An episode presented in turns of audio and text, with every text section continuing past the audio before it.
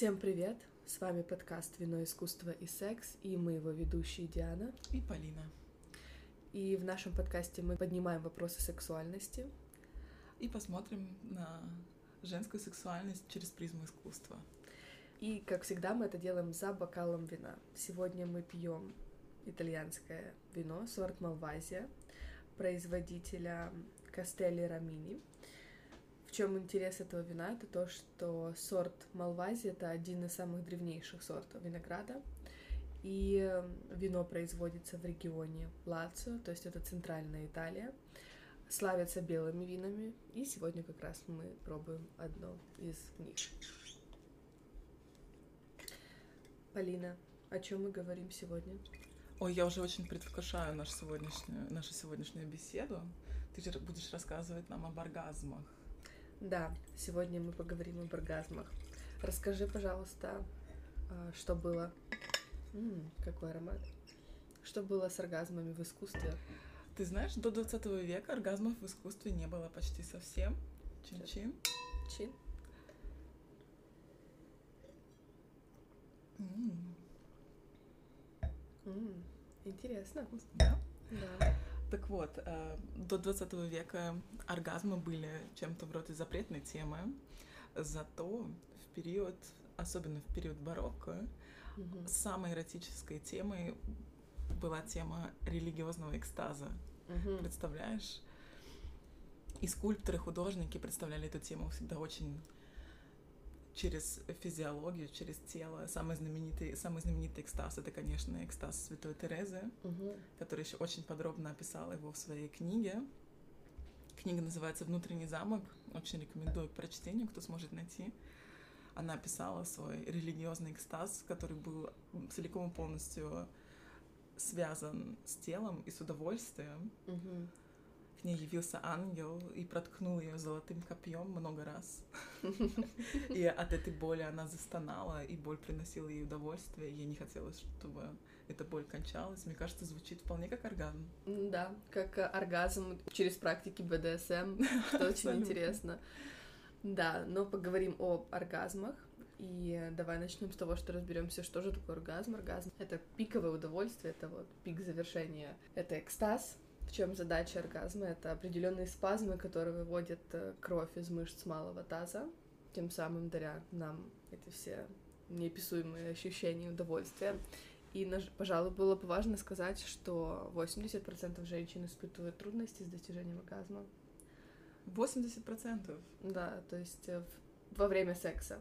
Но 100% же- женщин оргазмичны, то есть 100% женщин могут испытывать оргазм разными способами. А, Значит, те, кто оргазм не испытывал, у них есть шанс испытать когда-либо. Абсолютно, абсолютно. Мы, конечно, это все связано там с пуританским воспитанием или с э, ам, комплексами внутренними, с табуированностью темы, в принципе, отсутствие контакта со своим телом, то есть для того, чтобы прийти все-таки к этому оргазму, даже вот хотя бы наедине с собой, очень важно настроить этот контакт. Интересный факт того, что оргазм состоит из четырех ступеней, как для мужчины и для женщины. То есть у нас есть стадия возбуждения, потом мы выходим на стадию плата, переходим к оргазму, и потом мы спускаемся вниз, то есть спад возбуждения. Знаешь, что интересно, сколько мужчине нужно времени, чтобы вот от стадии возбуждения перейти в стадию плата? Не знаю, сколько. А, как Я думала, я думала, по-разному бывает. От, эм, от 20 секунд, даже говорят от 2 секунд, от 2 секунд до 2 минут.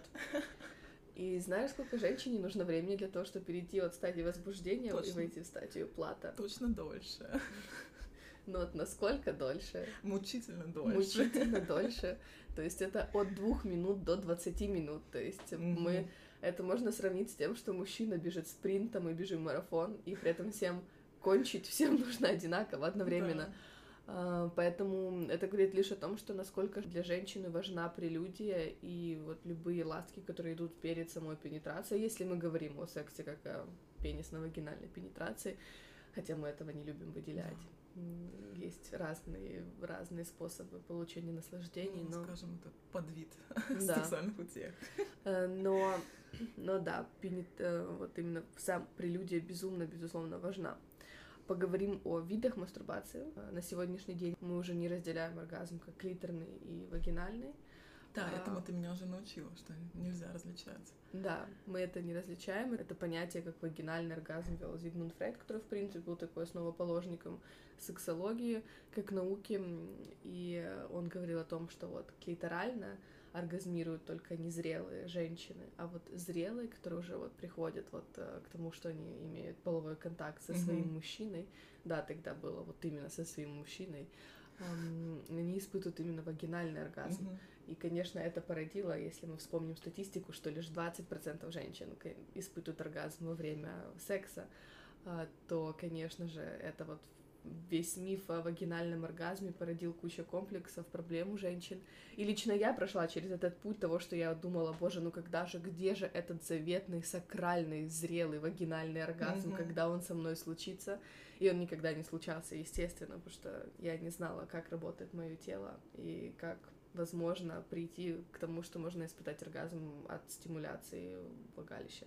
Но за все наши удовольствия мы должны быть благодарны только нашему клитору. Абсолютно. То есть клитор это не просто головка, это не то, что вот такой бугорок, на самом деле это большой орган, который уходит вовнутрь, и его размеры достаточно большие, то есть это от 6 сантиметров и больше.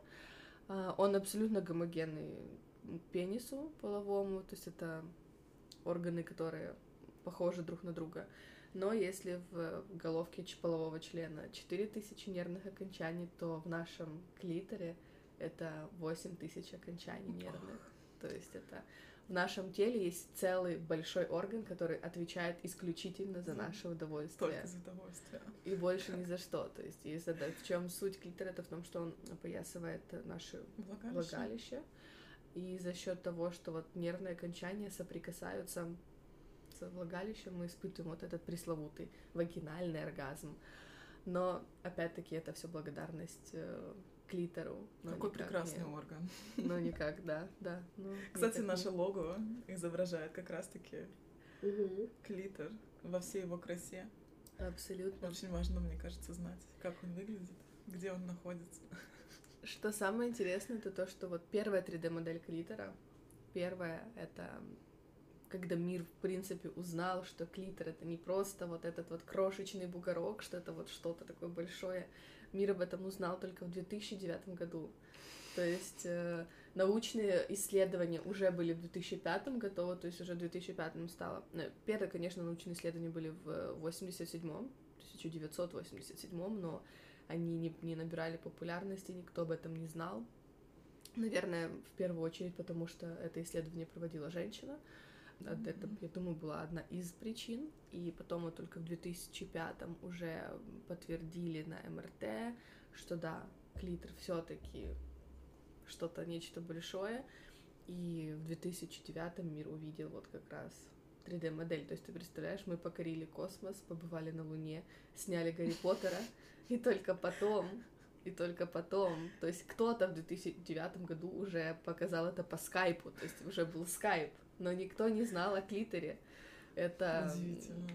Это грустно на самом деле. То есть это вот такое... Ну, я рада хотя бы, что мы живем в то время, когда этот орган был все таки исследован. Я пыталась показать своим родителям. А, я спросила у них, я показала им наше лого, говорю, что это изображено. И, естественно, никто из них не знал. Они говорят, это писюн? Я говорю, нет, это не писюн, это клитор. Они были очень удивлены и шокированы, что клитор выглядит вот так. Также я бы хотела сказать, что самое главное, это у нас нет э, разделений на адаптивную мастурбацию. Что это... такое адаптивная мастурбация? Я никогда не слышала такой термин. Адаптивная мастурбация — это когда женщина, мастурбируя, повторяет, грубо говоря, пенетрацию, которая будет во время секса, uh-huh. а дезадаптивная — это любая другая мастурбация, то есть это как миотонический оргазм, то есть зажатие, от, оргазм от э, сжатия бедер, uh-huh. это просто ласки клитора или игрушками или прочим. И самое интересное, что понятие адаптивной и дезадаптивной мастурбации присутствует только в российской сексологии. То есть это что-то, что подразумевает изначально вот как раз гетеросексуальный пенисно-вагинальный контакт. Mm-hmm. И что вот женщина, если она хочет получать, опять-таки, пресловутый, пресловутый вагинальный оргазм, она должна она должна мастурбировать только вот таким способом, который повторяет э, движение во время секса. Um, все остальное это неправильно и нездорово. Боже мой, неужели кто-то может диктовать женщинам, как мастурбировать? Кто-то внушает им даже больше о том, что то, как они мастурбируют, это нездорово и неправильно. И многие женщины живут с этим, что то, что они там испытывают оргазм от стимуляции душем, и что вот они боятся, у них есть присутствует этот страх, то, что вот э, я получаю удовольствие от душа, и, или от сжатия ног, и я не смогу кончить со своим мужчиной. И это не так, то есть это абсолютно не так.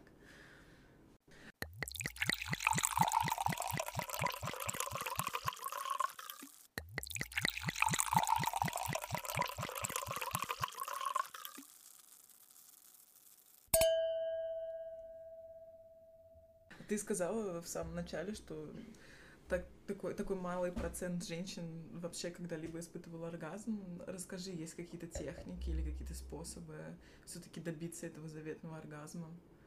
Да, есть несколько техник, эм, которые подходят как и для того, чтобы... Ну, давай перед тем, как я расскажу про техники, мы поговорим немного о точке G, вообще что-то такое, есть да, точка... точно, это загадочное, загадочное, загадочное место, которое никто не может найти. Да, если Многие об этом спорят, и есть даже целые курсы, целые гайды, как найти точку G, то есть это это два сантиметра вверх, вправо, влево. С линейкой есть, нужно. С, ли, нужно с линейкой, да, это какая-то просто карта сокровищ, которая, да, mm-hmm. обещает подарить всем экстаз. На самом деле уже очень давно доказано, что не существует точки G, нет никакой волшебной кнопки, и, кстати, опять-таки, эта тема вот с волшебной кнопкой вводит в отчаяние многих женщин, у которых это нет развитой чувствительности.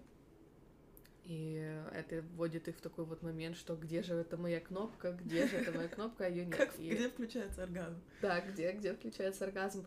На самом деле ни одним МРТ, ни одним УЗИ не было найдено волшебной кнопки, так что выдыхаем. Все, не нужно, нужно прекращать искать. Но есть, э, есть эрогенная зона, то есть это как раз-таки вот это место, где клитор соприкасается с влагалищем, куда mm-hmm. подходит нервное окончание. И за счет вот этой вот стимуляции, то есть получается, что мы стимулируем клитор из, изнутри, то есть мы пытаемся нащупать его изнутри. Но Наше влагалище — это фиброзная трубка, в которой нет нервных окончаний. Почему их там нет? Потому что оттуда проходит ребенок, и mm-hmm. природа сделала все максимально комфортно для того, чтобы испытывать как можно меньше боли. Поэтому женщины не чувствуют, например, если у них там есть эрозии или язвы или прочее, то есть, потому что там отсутствует нервное окончание. Mm-hmm.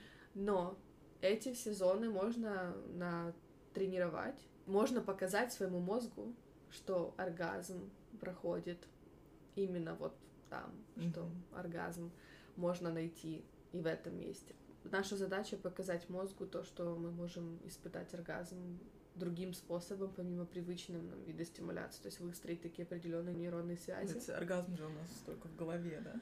Оргазм только в голове. Оргазм рождается только из головы. И э, по-другому никак. И на этом есть самый интересный пример, это то, как вот люди, у которых, которые парализованы, как они испытывают оргазм. Ты смотрела фильм «Один плюс один» французский? Конечно, да. И помню, что вот главный герой испытывал оргазм от стимуляции от мочек ушей. У, ушей, то есть он эм, он выстроил нейронную связь, показал своему мозгу, что смотри, мой оргазм, я испытываю оргазм, когда я, когда трогают мои уши. То есть мы можем натренировать мозг, мы можем дать ему вот этот вот контакт, понять, как есть несложные упражнения, которые я даю на личных консультациях, эм, то как вот, как же все-таки. Как интересно. Можно оргазмировать. Проконсультируешь меня. Только за бутылочку хорошего вина.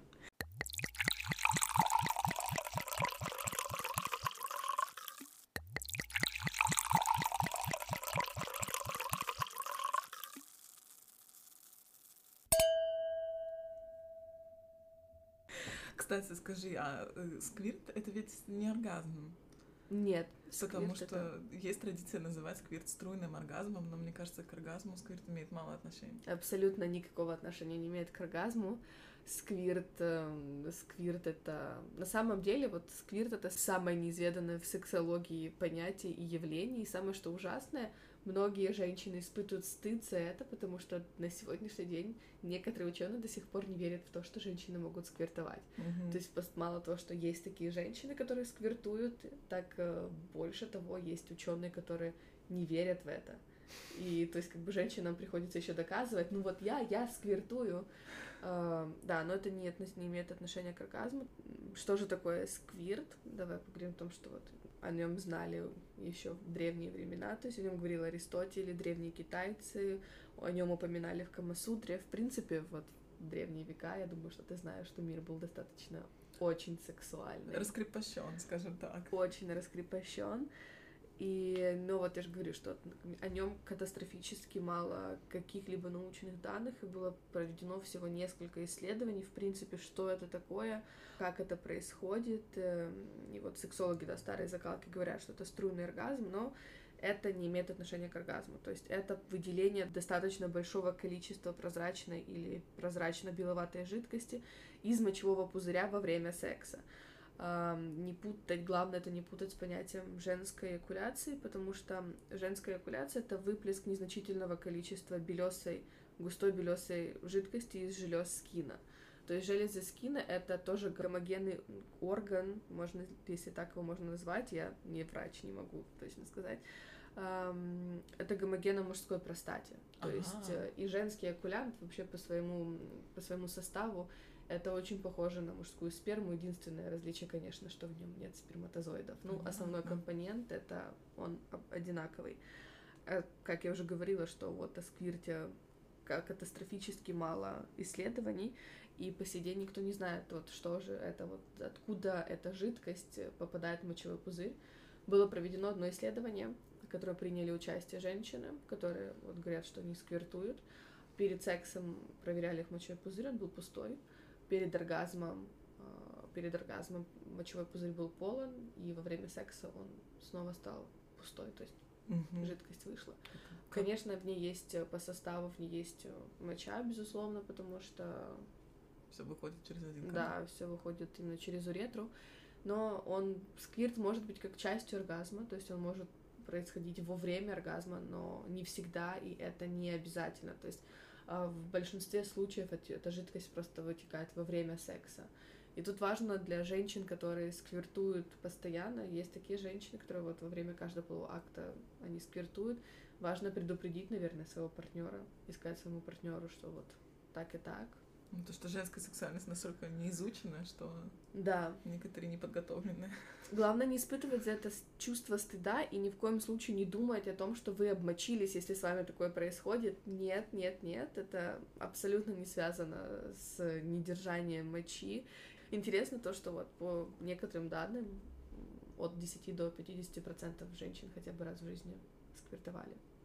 У меня такого опыта нет, но еще что интересно, есть целые курсы сквертологов, то есть это вот, э, это вот мужчины в основном, естественно, это в основном мужчины, которые гарантируют довести женщину до этого, mm-hmm. как они считают, самого экстаза, потому что, я говорю, по сей день это есть убеждение, что сквирт — это самый яркий оргазм. И многие женщины, испытав это, они потом немного разочарованы. Испытывают разочарование, да, мне да. кажется, я тоже среди таких, потому что удовлетворение это не приносит. Это интересный процесс, но он никак не связан с оргазмом, и хороший оргазм намного лучше, чем... И на самом деле вот из-за этого стереотипа, что сквертинг — это яркий, самый яркий оргазм, многие женщины думают о том, что они просто обмочились, mm-hmm. потому что с ними это происходит, и они думают, так я же, ну, я же ничего не испытала. Mm-hmm. Где же эти яркие эмоции, где же этот яркий оргазм, и они его ждут, его не было, и они думают, ну, наверняка это просто моча. И... Но это не так. Еще многие ожидают, наверное, что все произойдет так, как это происходит в порно. Что ее будет трясти и. Лица фонтан. Да, да, да. Да. Кстати, да, мне был один диалог такой, вот что вот там девушка думала, что это будут обязательно фонтаны. И она говорит, ну так у меня так не произошло, значит, наверняка это было что-то другое. Но нет. И интересный факт, то, что вот, например, в Российскую ассоциацию сексологов не берут людей, которые вот занимаются этим сквертингом, okay. которые сквертологи. Но интересно, интересно то, что да, то, не, это, то есть основная задача это вот это неистовое, неистовое такое фингеринг, неистовое натирание вот этой вот зоны G. Э, несуществующей. Несуществующей. Ну, зона G существует, мы не говорим точка G, зона G это неистовое натирание. Э, но я же говорю, не забывают о том, что женщины в большинстве своем испытывают разочарование. Ну, такая огромная сфера для исследований. Я надеюсь, что Um, да, да, сейчас, конечно, уже вот развивается, поскольку общество становится более сексуализированным, общество становится более раскрепощенным, и э, за счет этого уже, конечно, мы изучаем больше. Тем более, поскольку мы живем уже в таком, слава богу, мы живем в таком суперфеменном обществе, во, во время эмансипации, где мы свободно говорим о женской сексуальности, мы говорим о женском оргазме, и сейчас, конечно, уже исследований становится все больше и больше на эти темы. Что очень круто, я этому безумно рада, потому что лично я помню, я проходила такие сложные этапы принятия и понимания того, что же такое оргазм, как он работает, и я проходила через все эти круги ада, грубо говоря, где мне казалось, что со мной что-то не так, если я не э, испытываю вагинальный оргазм от каждого полового акта. Тем более, давайте будем, вспомним статистику, 80% женщин не испытывают. То есть мужчины, если нас слушают мужчины, 8 из 10 женщин имитировали оргазм. То есть когда... Я очень часто говорю об этом среди мужчин, и каждый раз я слышу одну фразу, это то, что ну, со мной качались. И очень часто, то есть фактически каждый мужчина мне говорил, как мне повезло, что я спал mm-hmm. только с 20 процентами. Мужчины нет. нет, 8 из 10. Это грустная статистика, но это правда. И на самом деле вот этот момент того, что женщины имитируют оргазмы, потом, когда мужчина сталкивается с женщиной, которая говорит, чувак, ну, я не кончила. И они говорят, значит, с тобой что-то не так. Mm-hmm. Вот со мной все кончали, а ты не можешь, значит, с тобой что-то не так. И женщины потом вот очень часто испытывают это, это чувство стыда, чувство вины и разные другие неприятные последствия для психики. Но почему же все-таки плохо имитировать оргазм? Потому что, конечно, в первую очередь мы не даем фидбэк правильной мужчине. Это подрывает потом их это не дает им возможности развиваться. Это все равно, что ходить вот в ресторан, в котором тебе не нравится, там безумно невкусно. Mm, вкусно. Да. И ты, боясь обидеть повара, говоришь о том, что там безумно вкусно. Mm-hmm. Но по факту, если ты скажешь, ребят, это откровенное говно, э, это даст им как раз-таки вот пространство для того, чтобы что-то поменять и сделать что-то лучше. Если говорить с партнером и говорить, чувак, слушай, все было классно, мне очень понравилось, но например, я получаю больше удовольствия от э, стимуляции игрушками, давай возьмем, попробуем это, и мужчина будет стараться, если это адекватный мужчина, я не говорю про тех, которые говорят, что что-то с тобой не так, что-то с тобой не так, если это адекватный мужчина, и он пойдет на контакт и будет стараться найти какие-то эрогенные зоны, то потом с каждой новой партнершей или даже с вами он будет становиться лучше и лучше и лучше. И вы что для меня самое главное в оргазмах, это то, что оргазмы — это исключительно наша ответственность. И не нужно говорить о том, что а, просто я не встретила того нужного mm-hmm. партнера, просто мне не везло с партнерами. Нет, девушки, оргазм это только наша ответственность. И за качество наших оргазмов отвечаем только мы, и не нужно перекладывать это. Вот, просто он сделал что-то не так. Нет, коммуникация, знание своего тела, знание своих эрогенных зон, знание, как работает наш оргазм, это ключик к успеху и осознание того, что да, как бы там ни было, за свой оргазм я отвечаю сама. Это супер важно. Прям. Какой самый лучший способ узнать больше о себе?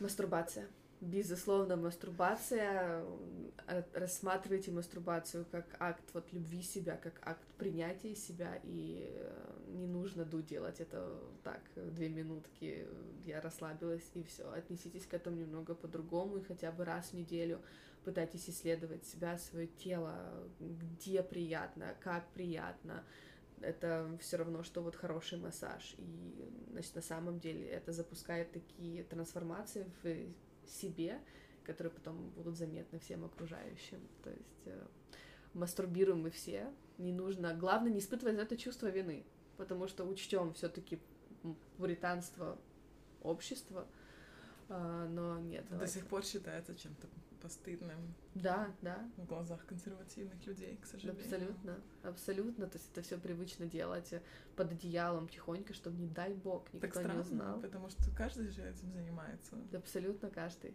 Ну, мы до сих пор живем с некоторыми убеждениями о том, что от частой мастурбации появляются прыщи или вот какие-то такие какие-то болезни вообще. То, что мужчины слепнут. Да, да, да, или а волосы. Получают всевозможные заболевания. Абсолютно. Но на самом деле это совершенно не так. И да. мастурбация вырабатывает огромное количество позитивных гормонов, которые и меняют абсолютно все, не меняют настроение, не запускают. Опять-таки, это вот э, это очень положительно влияет на состояние мышц тазового дна, потому что мы их держим в тонусе за счет этой работы и прочего. Ну и, конечно, настроение. Ведь даже если за окном холодно, дождливо и грустно, подрачи. Да, мне кажется, оргазм это очень важная часть здоровой жизни. Абсолютно. И для психики, и для физического здоровья. Да, это очень важная часть. Я не говорю о, о моменте зависимости, потому что на сегодняшний день, вот особенно у мужчин, есть этот момент э, зависимости от мастурбации, потому что, безусловно, так проще. Ведь для мужчины нет особой разницы в оргазме, когда он занимается сексом и когда он сам удовлетворяется.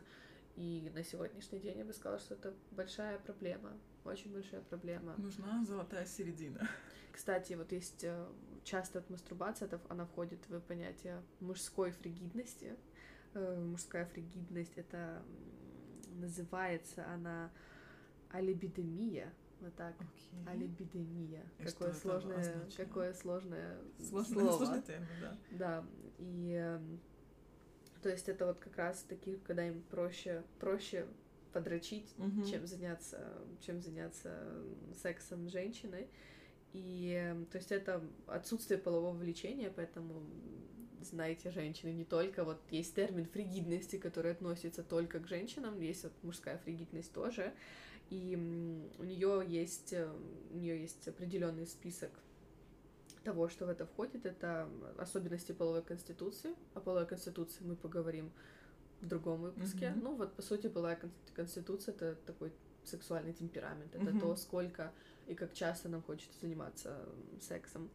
Потом есть да, факторы, как нервы и стресс. Безусловно, проблема со здоровьем, психологические факторы вроде комплекса Мадонны-шлюхи или подавляющее воздействие матери, кстати, я заметила, вот, что с каждым годом становится все больше мужчин с комплексом Мадонны шлюхи. А расскажи поподробнее. Сейчас я вот договорю перечень. А, потом, опять-таки, удобство мужчины в перемешку с его эгоизмом, эгоизмом, то есть это возбуждать никого не надо, стараться тоже все под рукой, я бы сказала, все в руке. И ощущение, что за секс с вами он останется должен навек, поэтому проще снова самому и нестыковки фантазии о сексе с реальным сексом, то есть последующим уходом от реальности обратно к фантазии или к порно. Это, опять-таки, да, вот эта порноиндустрия, она, она не совсем нам в плюс.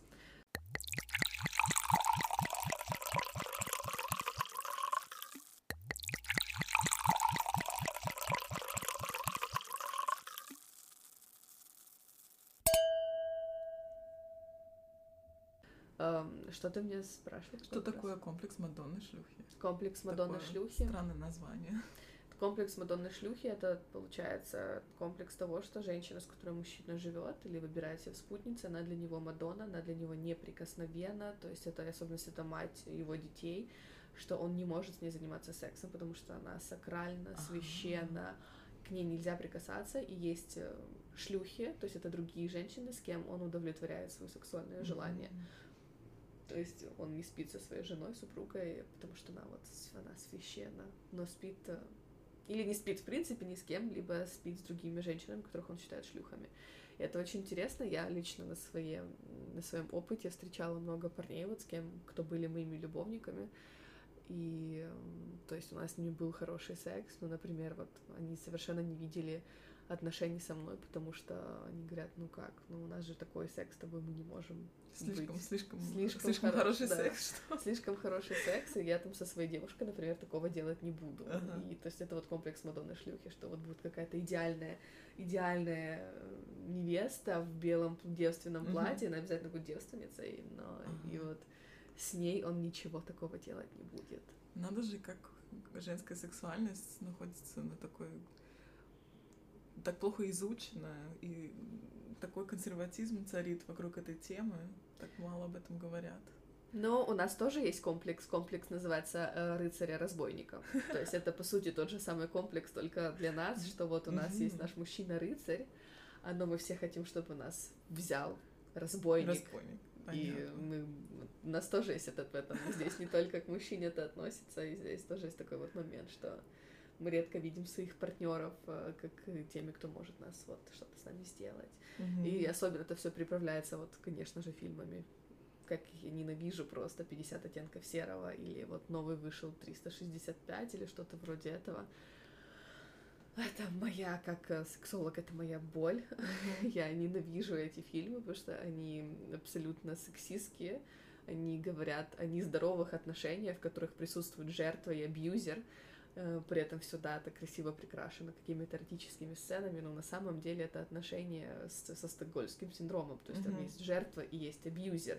И я уточнила, что мы очень хорошо относимся к техникам и к практике БДСМ, и что здесь Да. речь идет о чем-то другом и просто о нездоровом отношении. Да, здесь я говорю уже о вот их, их совместной жизни. Любые практики, любые практики для нас абсолютно приемлемы, они интересны, их стоит попробовать, но опять-таки это все по совместному, по обоюдному желанию, когда партнеры оба говорят, да, я согласен, а не когда это происходит. И плюс, конечно же, важно разделять. То есть, если люди практикуют практики БДСМ, важно разделять от э, жизни повседневной. То есть, быть 24 на 7 в этих отношениях — это нездорово. Абсолютно нездорово.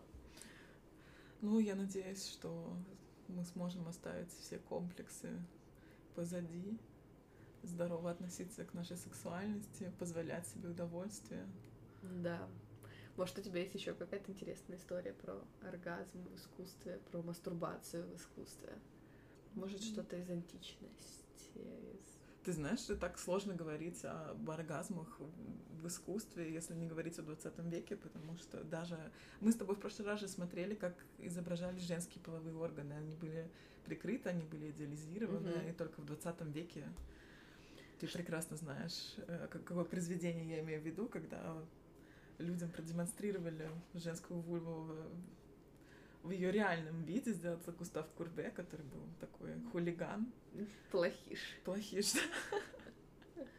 И потом эту картину не видели еще почти на протяжении столетия. Она оставалась где-то скрытой от людских глаз, потому что Кто-то тихонько мастурбировал на нее по ночам, какой-то работник музея, сторож. Э, Про какую картину ты говоришь? А, Скажи сотворение нашим. мира, происхождение мира Густава Курбе. Так что женская сексуальность стала доступной темой, не женская сексуальность, а именно что-то связанное напрямую с женскими половыми органами и что-то хотя бы приблизительно связанное с реальностью, а не только фантазии Святой Терезы. Все это только в 20 веке к нам пришло. Ну вот а как насчет современности? Вот что?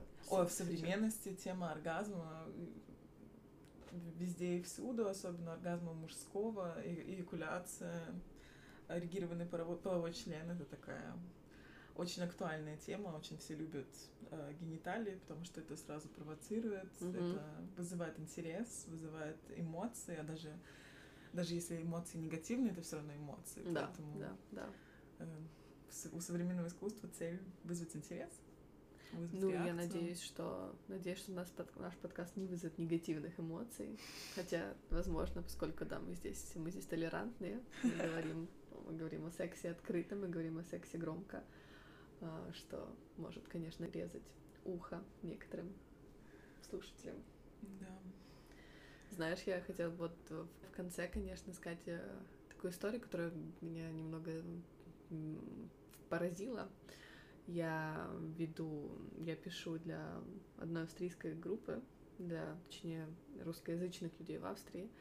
Я пишу о сексе, и я всегда говорю о том, что вот женщина не может наслаждаться собой, наслаждаться сексом, пока она не примет себя, не примет свою вульву, Мгм. не будет ею наслаждаться и любить ее. То есть это настолько взаимосвязано, это настолько идет вот одно без другого быть не может. Интересный факт то, что 40% мастурбирующих женщин никогда не видели свою вульву, но ник- они никогда не смотрели вот между ног вглубь, внутрь, то есть Я даже не представляю, как это возможно. Это же часть нашего тела.